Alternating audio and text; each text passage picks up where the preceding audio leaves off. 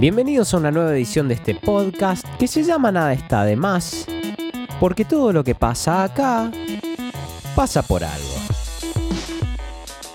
Hoy va a pasar una conversación sobre desinformación viral y epidemia, también conocida como infodemia.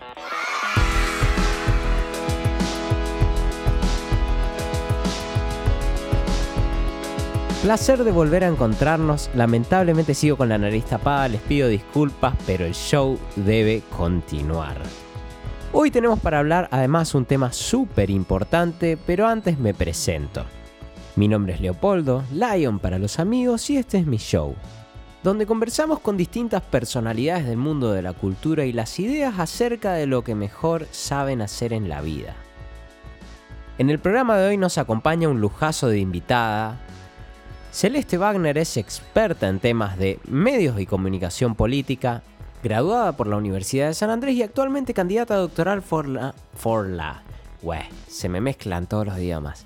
Por la Annenberg School for Communication de la Universidad de Pennsylvania, también conocida como UPenn. UPenn? No, I'm Pencil. And you? Ok, y esa sería como mi reversión del famoso chiste de I'm sorry, I'm Perry, que viene el zorro, viene el zorro en una moto, le choca al perro y le dice I'm sorry, y el perro le dice I'm Perry, y generalmente no tiene gracia. Pero bueno, qué sé yo. Vamos intentando sacar adelante este show como podemos. Así que antes de seguir con los chistes malos, permítanme decirles un par de cosas más sobre Celeste. Hicimos esta entrevista a distancia, ella actualmente reside en Estados Unidos, Filadelfia, para ser más precisos, y tengo el privilegio de considerarla mi amiga personal. Intentamos varias veces antes coordinar esta entrevista en ocasión de sus visitas a la Argentina. Celeste viene bastante seguido, por lo menos una vez al año en ocasión de la conferencia anual del Centro de Estudios sobre Medios y Sociedad, también conocido como MESO, una iniciativa fundada conjuntamente por las universidades de San Andrés y Northwestern. Hoy pienso que tal vez el universo nos estaba cuidando para que guardemos la voz de Celeste para este momento que es cuando más la necesitamos. Hoy en día recibimos información de todos lados, de buena y de mala calidad, y además todo el planeta se encuentra hablando al mismo tiempo del mismo tema. Este episodio bien podría haberse llamado Fake News sin Fronteras, que encima es un tema que nuestra invitada del día maneja muy profundamente al punto de que el año pasado una de sus investigaciones, que se llama La recepción de noticias falsas, estuvo nominada entre los mejores papers del año por la Bob Franklin Journal Article Award, que es un premio que lo hacen en colaboración tres revistas académicas zarpadas. Las estrellas de Hollywood ganan Oscars, los músicos Grammys y si sos investigador de ciencias sociales puedes ganarte un Bob Franklin. Y no solo fue elegido por el jurado, este paper además al momento de su publicación estuvo segundo en su disciplina entre los más descargados según el Observatorio de Investigación Internacional, con lo cual nuestra invitada de hoy es muy trendy. En este episodio también hablamos mucho sobre polarización, que se trata de esta idea... En principio simple de que sobre un tema hay opiniones, actitudes que están en dos extremos. Y aunque hoy en día se encuentra mucho en los sistemas bipartidarios, no es un término exclusivamente reservado a la política. También encontramos polarización en otros temas, como por ejemplo en los debates verano versus invierno o gatos versus perros. De esa grieta también hablamos en este episodio y cerca del final, Celes me perdonó por la última vez que estuve en Argentina y no fui a su cumpleaños porque me quedaba lejos. A pesar de que estuvo enojada conmigo un tiempo, en esta charla reconectamos un montón y pudimos sanar ese vínculo y espero que ustedes disfruten tanto de esta charla como nosotros disfrutamos de tenerla. Damas y caballeros, con ustedes, Celeste Wagner. Celeste, ¿cómo estás? Hola Leo, un placer estar en tu talk show. Me encanta que estés también. Celeste, eh, esto de la infodemia, ¿es realmente una cosa nueva? ¿Hay más desinformación que antes? Bueno, definitivamente cuando hablamos de, infodemia, los riesgos de, esa desinformación, las posibles consecuencias de esa información son mucho más altos en el sentido de que literalmente, digamos, sin sonar exagerado, sino que literalmente a veces pueden significar la muerte de personas, sobre todo cuando en casos que, ocurrieron de personas que testearon en sus propias casas supuestas medicinas que habían leído que servían y, en realidad eran combinaciones letales con otras cosas. Entonces, por empezar, el, tema es mucho más riesgoso. La famosa clorixo.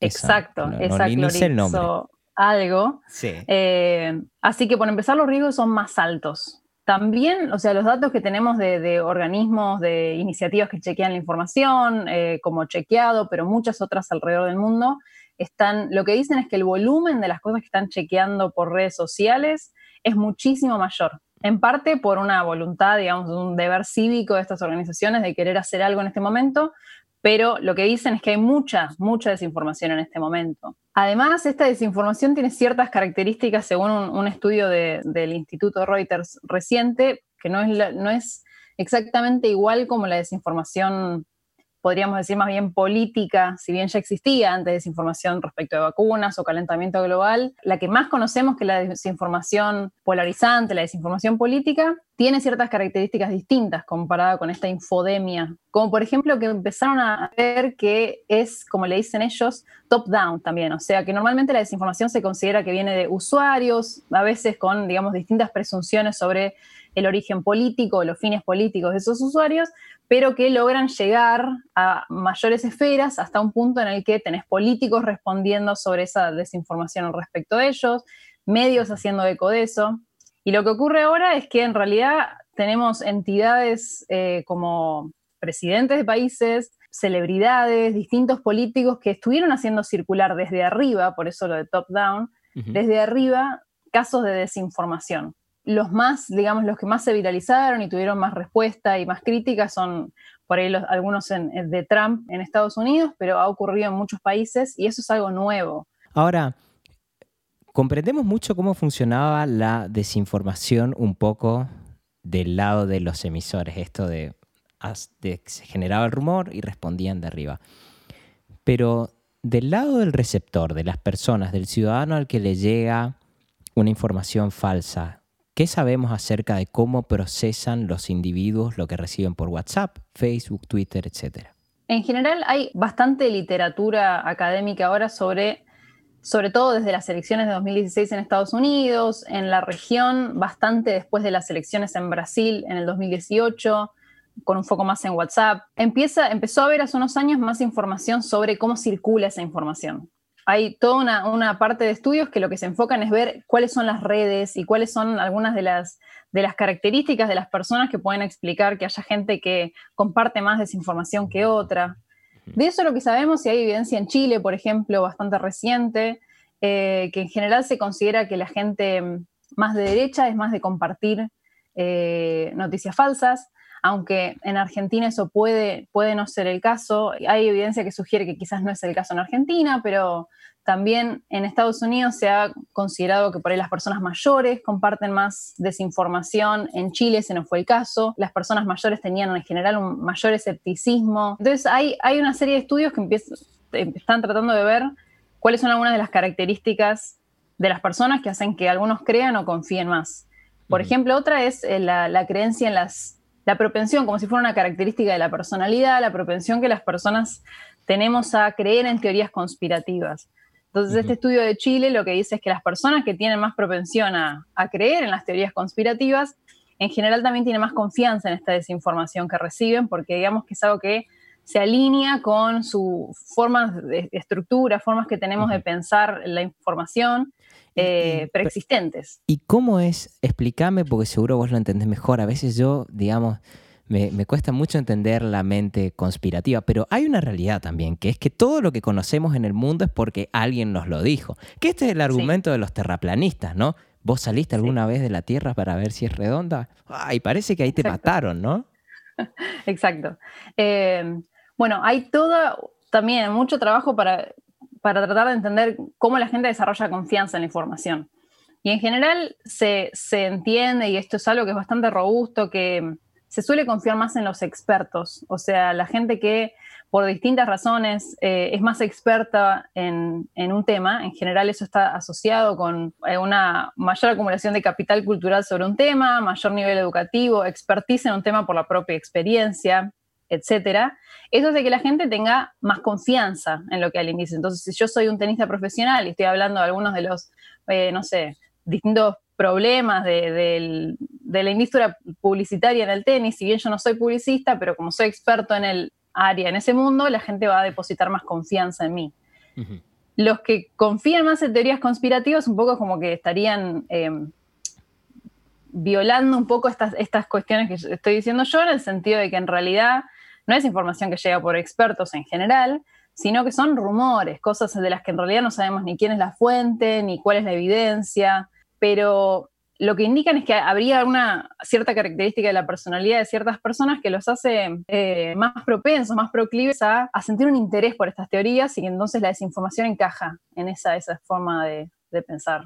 ¿Y esto cambia según cuál sea el medio? Por ejemplo, si viene por WhatsApp o lo ves en Facebook? ¿Hay diferencias en ese, según el medio? Sí, eh, las diferencias por medio es algo que es muy importante, sobre todo porque por la escala, ¿no? O sea, en general, cuando la desinformación circula en redes sociales, digamos, la escala que puede adquirir es, es enorme. Entonces hubo muchos estudios donde tratan de ver cómo circula y las características de la desinformación también según las, las, características como más textuales, por ejemplo, si los videos son más persuasivos que los textos.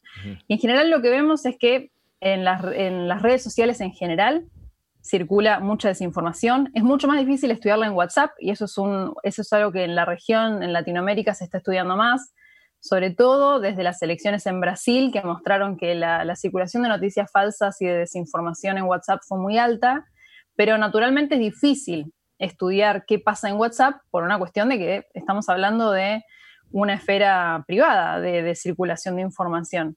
Entonces, lo que conocemos es que en Latinoamérica en particular, WhatsApp es una fuente de desinformación en base a lo que conocemos a través de, entrevistar a las personas y directamente preguntarles, que eso es en parte eh, un trabajo que se estuvo haciendo en Argentina con gente eh, del, equipo de, de, Meso en colaboración con otras personas, donde un poco encontramos eso. La gente misma reconoce cuando recibe información y no es que no se dan cuenta, cuando recibe desinformación, no es que no se dan cuenta. ¿Y qué es lo que hace entonces que esta gente comparta algo a sabiendas de que es falso? Porque esa es un... Es, parte de lo que nos hace personas. Muchas, o sea, no, no, es nada distinto a lo que hacemos normalmente con otras cosas, pero a veces las mediciones cuantitativas de medir simplemente cuánto se comparte algo no nos permiten entender esas sutilezas en, la circulación de sentido y cómo la gente interpreta las cosas.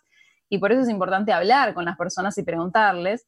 Y ahí lo que vemos es que mucha gente sabe reconocer lo falso. Me acuerdo de este estudio, estoy tocando de oído acá, que se hizo en Estados Unidos, que, había, que mostraban la foto de cuando asumió Obama y cuando asumió Trump.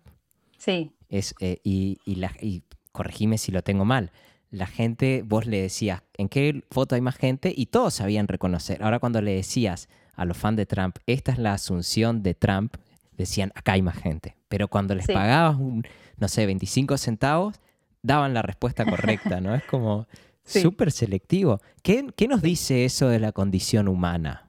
Bueno, o sea, los contextos polarizantes, y si no me equivoco, esto es algo que también encuentra el, estudio que mencionaba antes en Chile sobre, sobre, desinformación y las características de las personas que, comparten desinformación.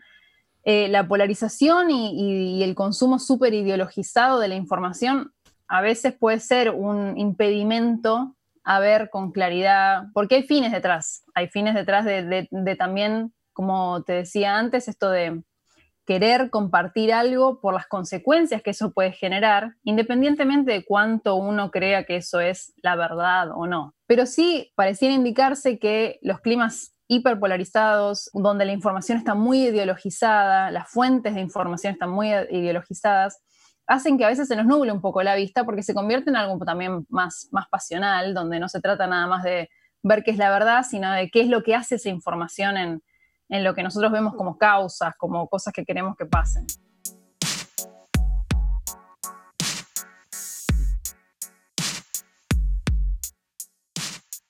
Hoy me decías que la desinformación, por ejemplo, afecta por ahí más a la gente grande. Se sospecha eso en algunos casos, ¿no?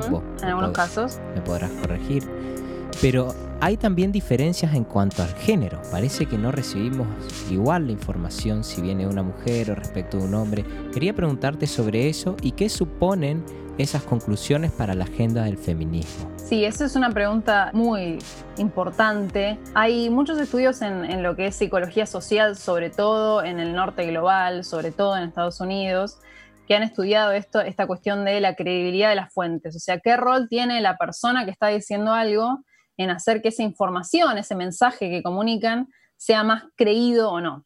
Y en general, y desafortunadamente, uno de los hallazgos, si bien esta, esta literatura en, algunos casos quizás está un poco vieja, porque hay mucho de los 80s, de los 90s, y uno confía también que existe cambio social, quizás esto no es así hoy, pero lo que, lo que muestra esta, esta literatura sobre credibilidad de fuentes y, y psicología social es que los hombres en general, por ser miembros de la sociedad con un estatus más alto, son, independientemente del tema, independientemente de si son más expertos o no, considerados en general fuentes más creíbles, que hace que muchas veces a las mujeres, incluso cuando se trata de temas de género, que eso es algo que, estudié yo con un experimento, los hombres a veces influyen más o son considerados más creíbles. Y eso definitivamente es preocupante, sobre todo cuando ya estamos en un escenario donde, cuando nosotros pensamos en los comunicadores en la sociedad, en Argentina y en muchos, muchos países, los hombres siguen siendo quienes más ocupan roles de, comunicadores. Y de vuelta, por esto que te decía antes, del estatus que tienen distintas, distintos comunicadores, suele ocurrir que cuando además una persona que no esperaríamos dice algo a favor de un grupo del que no esperaríamos, como puede ocurrir en muchos casos en Estados Unidos, blancos reconociendo las desigualdades raciales, de las que las personas de las minorías étnicas vienen hablando desde siempre, de pronto esa, esa persona se vuelve más creíble y puede interpelar a personas como él que antes no prestaban tanta atención a esa información. Entonces a veces ocurre que hombres, que eso es lo que, encontré yo en un experimento, que, que, cuando los hombres, un supuesto periodista en un experimento que diseñé, cuando los periodistas varones decían, che, el acoso sexual es algo grave, tenemos que prestarle atención a las víctimas, escucharlas, esto es serio y tiene consecuencias graves. Cuando una mujer decía eso no generaba ningún cambio, pero de pronto escuchar a un periodista varón decir el acoso sexual a las mujeres es grave, generaba que las personas que leían a este varón, de pronto, después de leer esta, esta corta nota que yo inventé, de pronto consideraban que el acoso sexual era algo más grave. Entonces esto nos dice que hay una gran desigualdad no solo en quiénes están en los, produciendo noticias, quiénes tienen más lugar en términos incluso de, trabajo, sino también qué atención le damos a esas personas. Y eso es todo un proceso que tenemos que construirnos y de construir y empezar a prestar atención, a ver, esto que me dijo esta persona, que yo estoy escuchando y digo, sí, tal cual, ¿se da, la, ¿se da casualidad que justo siempre son varones? O sea, una solución sería poner más mujeres, pero también otra más hombres feministas, ¿no? La importancia del aliade. Sí, bueno, el, el aliade es, fundamental. También es un poco... Eh, ¿Qué rol crees que tiene que tener el aliade en todo esto? Porque también se discute mucho desde tu perspectiva como feminista que sos. Eh, en un punto, o sea, por ejemplo, esto que yo encontré en mi experimento, darme cuenta que estos hombres aliades, podríamos decir que era este periodista varón que decía, che, la cosa sexual es grave, escuchemos a las mujeres, a mí en lo personal me, me frustra mucho que tenga más valor eh, que el de una mujer que te está diciendo que desde mi experiencia vivida, toda mi vida, desde todo lo que mis hermanas, amigas, venimos hablando desde siempre, esto es lo que nos pasa, eh, de todos modos creo que eso no nos tiene que impedir o que por estas cuestiones uno tenga que rechazar a ese aliade, sino que todo lo contrario, o sea, si queremos generar una sociedad más igualitaria en todos los aspectos, tenemos que tratar de generar consensos donde las personas se pueden desarrollar en un marco de igualdad y para eso nos necesitamos a todos. No es algo que solamente van a hacer las mujeres y ya de por sí es una carga muy grande que tienen las mujeres o las minorías étnicas o distintos grupos oprimidos por distintas razones, que encima que tenemos que lidiar con cosas en, en la, vida cotidiana, hay que educar, hay que generar el cambio social, entonces si lo podemos compartir un poco más entre todos, creo que es mejor. Te voy a hacer una pregunta eh, que no, sé si lo seguramente lo tenés pensado, porque vos pensaste todas estas cosas.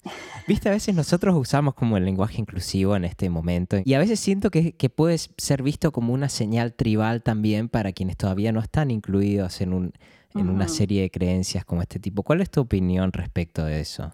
Sí, lamentablemente creo que eh, cuando se trata de estos temas, las cuestiones de forma, como podrían ser el lenguaje, el uso de las palabras, las cuestiones de forma a veces se llevan la mayor parte de las críticas en que con eso se barra todo lo demás. Obviamente que la gente que ve esto como parte de una ideología de género, como un, plan macabro de las mujeres dominar el mundo, cualquier cosa va a ser vista como un objeto para tratar de descartar lo demás. Es cierto, en base yo eh, hice entrevistas en, cuando fue el, debate por la legalización del aborto en el Congreso y había claras diferencias, no, no es simplemente que incluso la gente más de derecha me decía, no, yo con el ni una menos todo bien, eh, pero con esto del aborto no, lo del lenguaje inclusivo ya me parece ridículo. Pero sí lo que se sabe, si bien es algo que no tengo súper estudiado, es que para las personas que sí se sienten excluidas por el lenguaje, la tendencia al lenguaje inclusivo los hace sentir más incluidos. Entonces, si es algo que realmente no cuesta nada, el lenguaje desde que existe se ha transformado, todas las lenguas desde que existen se han transformado, ¿por qué no hacer algo que va a hacer sentir a otras personas mejor y a los demás nada. O sea, yo estoy, por supuesto, a favor de que, de que la gente se sienta más incluida y si el lenguaje excluye, me parece bien cambiarlo. Pero volviendo un poco a tu pregunta, sí creo que a veces las cuestiones de forma, sobre todo cuando se trata de, comunicadores que están en estatus más bajo, las cuestiones de forma pueden ser si una mujer eh, tiene maquillaje o no, si tiene ojeras, si, parece más eh, si vieja, eh, gorda, todas las formas que uno tiene de, supuestamente por apariencias físicas, bajarle el valor a la sustancia de lo que está diciendo una persona. Eso es algo que sufren mucho más las personas que de por sí viven en la sociedad con un, con un más oprimidas, con un estatus social más bajo, y eso, a eso hay que construirlo, y sí creo que el lenguaje inclusivo sufre mucho de eso que genera una especie de bronca en algunas personas que a veces viene por una misoginia o mm. a veces viene simplemente por costumbre y eso también el paso del tiempo muchas de esas cosas las resuelve de alguna manera. Claro.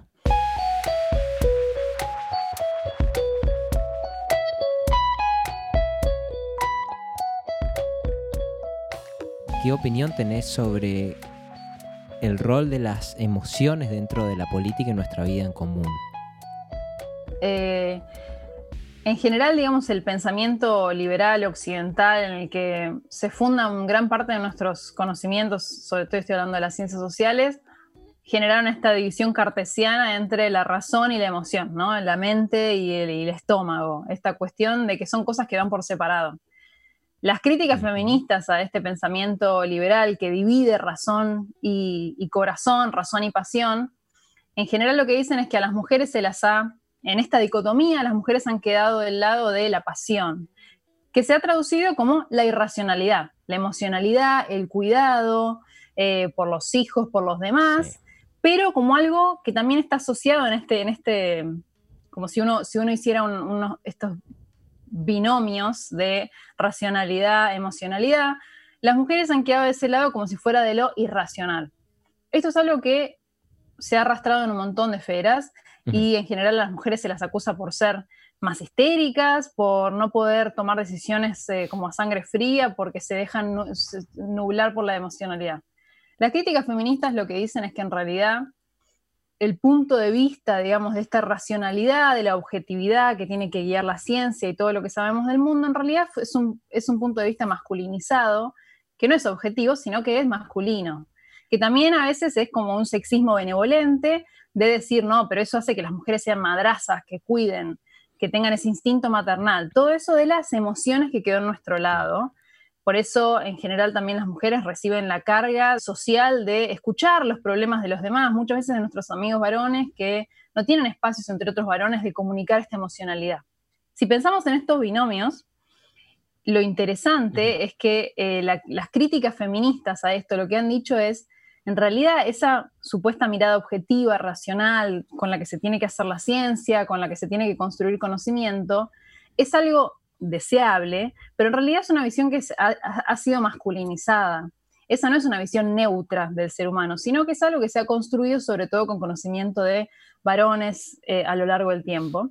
Y lo que han dicho es que en realidad la emocionalidad, eso que se ha, se ha atribuido como el otro lado del binomio, en realidad es parte de la vida tanto como es la razón, no es algo que nos desvíe de un camino, sino que es algo que nos ayuda en general.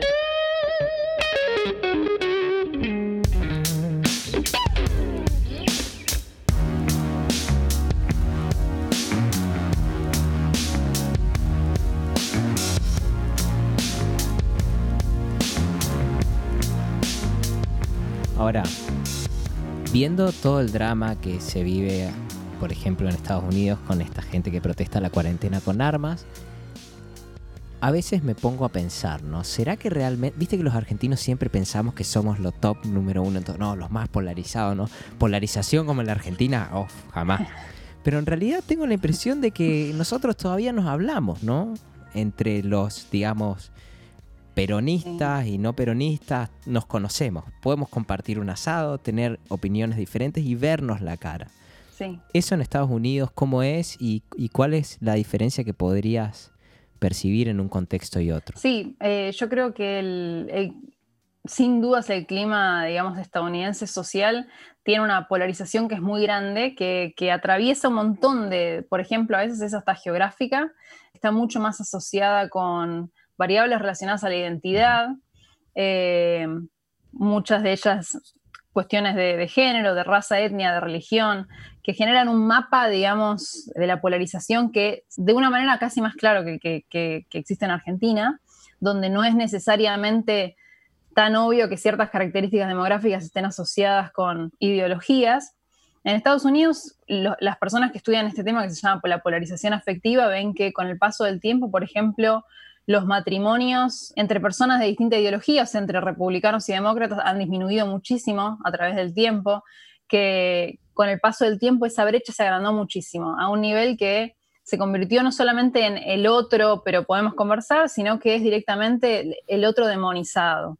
Yo creo que es posible, que no, tengo datos ahora mismo mm. del caso de Argentina, pero si bien hay mucha polarización, estas cosas que vos estás diciendo, o sea, el nivel en el que se manifiestan grupos extremos, esta gente que va armada al Congreso a manifestarse o directamente niegan la existencia de otros grupos, como se ve claramente con el, terrible racismo que existe en Estados Unidos. Yo creo que esas cosas, por suerte, no, no las vemos tanto en Argentina, si bien, por supuesto, hay racismo y sexismo y un montón de ismos malos. Celeste, en el, medio de todo esto, al principio de la charla mencionaste que los fact-checkers, como chequeado en Argentina, por ejemplo, están teniendo mucho más trabajo.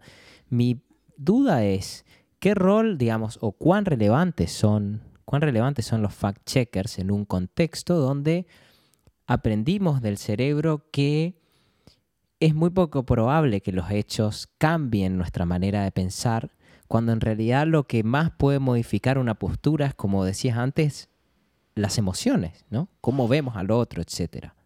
Esa es, un, es una arena complicada, porque hay muchos que estudian que en realidad cuando uno le empieza a decir a la gente, ojo, esto es dudoso, esto es dudoso, a veces esa, ese escepticismo se puede trasladar a otras esferas. Esto es algo que se estudia, por ejemplo, en comunicación de la salud, eh, que es cómo se puede transferir la incertidumbre de otras cosas. Entonces, si yo, por ejemplo, te digo, ojo que esta vacuna específica que está saliendo quizás te hace mal, genera tal otra cosa, más que a veces generar una incertidumbre concreta sobre algo que es real, a veces se traslada esa incertidumbre a las vacunas en general, como a un tema más grande. Por eso, con el tema de las iniciativas que chequean información, a veces creo que es, un poco hasta más peligroso cuando esa información recibe, esa desinformación recibe mucho eco en los medios, como, ojo, dijeron que esta persona o que esta, esta, esta vacuna es mala, pero no es mala. A veces quizás la manera en que después recordamos eso es, si habían dicho algo sobre esta vacuna, no me acuerdo qué, por las dudas dudo. Entonces también hay que tener cuidado con qué eco y qué lugar le damos a las cosas falsas y hasta qué punto hay que seguir reproduciendo la existencia de esa desinformación, porque después la, realidad es que todos nosotros estamos consumiendo información en, este mundo de manera casi incidental, como algunos le dicen, o de manera, una manera como muy ecológica, en el sentido de que mientras hacemos otras cosas no estamos prestando absoluta atención a todo.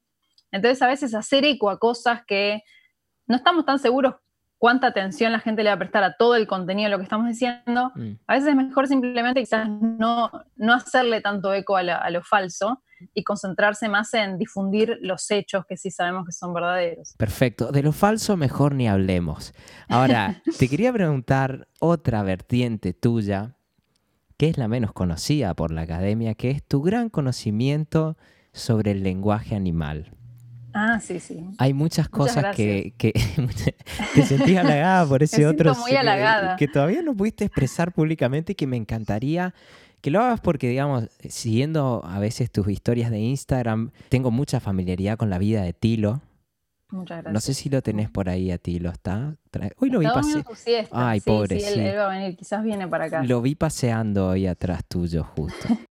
¿Qué pudiste aprender del lenguaje de los animales que pueda resultar similar a la vida de los seres humanos? Te agradezco mucho por esta pregunta. Es mi pregunta preferida hasta ahora. Si bien no soy, no me puedo llamar experta en este tema, en este tema soy una apasionada por leer eh, sobre temas de comunicación humana animal, antrozoología, eh, animalismo y otras cosas, que debo decir que en realidad se fundó estudiando comunicación con Eliseo Verón. Mi gran pasión por entender las relaciones entre humanos y, animales, en realidad entre animales humanos y otros animales, porque somos animales, se funda sobre todo eh, por aprender con Eliseo Verón, un gran semiólogo, filósofo argentino, que era el director de la carrera de comunicación cuando yo estudiaba en San Andrés que él desde un principio, cuando uno empieza a estudiar comunicación, la manera en que abordábamos estos temas era tratar de pensar a ver qué es lo que tradicionalmente en lo que se llamó la tesis de la excepcionalidad humana, eh, lo que se ha dicho es que los humanos son algo excepcional en el mundo, que no somos animales, o sea, esta dicotomía entre humanos versus animales,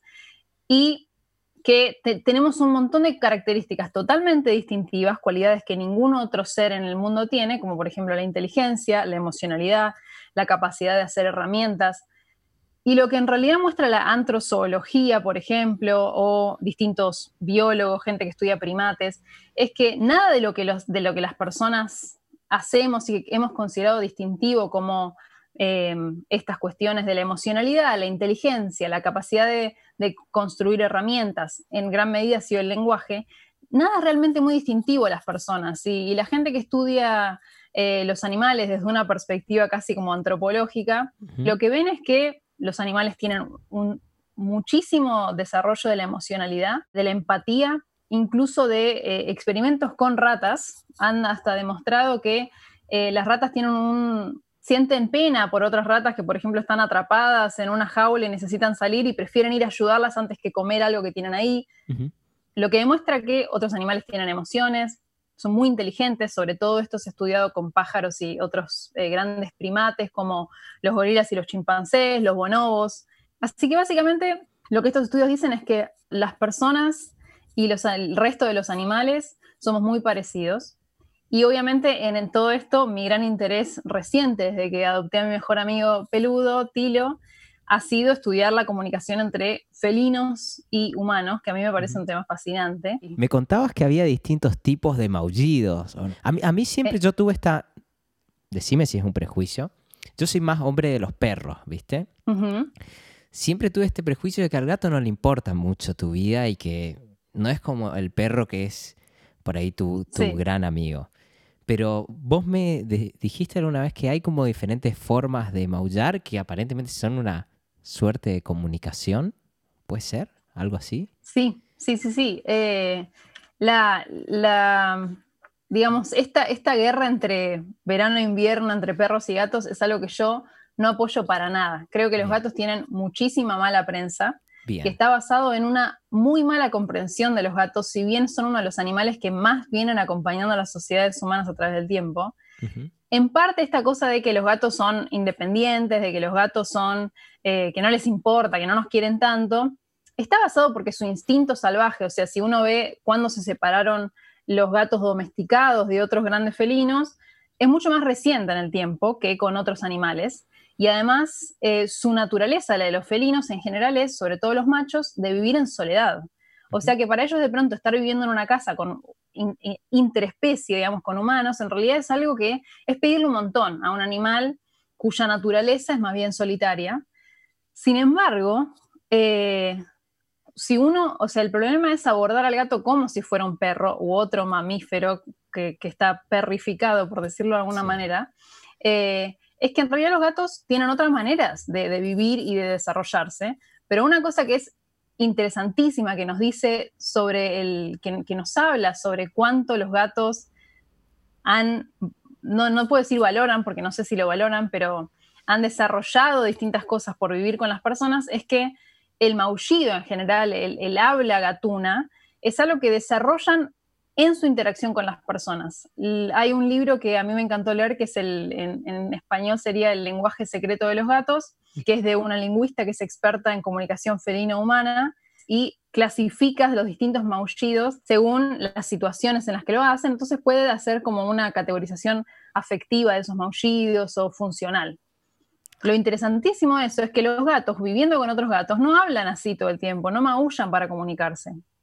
Los gatos aprenden a respondernos y de hecho parte de sus estudios lo que muestran es que el maullido de los gatos en algunos casos hasta reproduce ciertas cuestiones melódicas, fonéticas, de cómo sus humanos le hablan y es algo que quizás anecdóticamente algunas personas pueden, eh, pueden tener presente en sus vidas, es que los gatos aprenden a hablar con ciertos humanos en sus vidas, no le van a hablar a todos.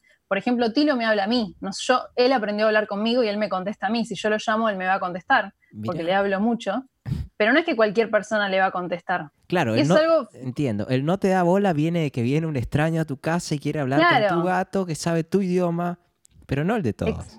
Exacto.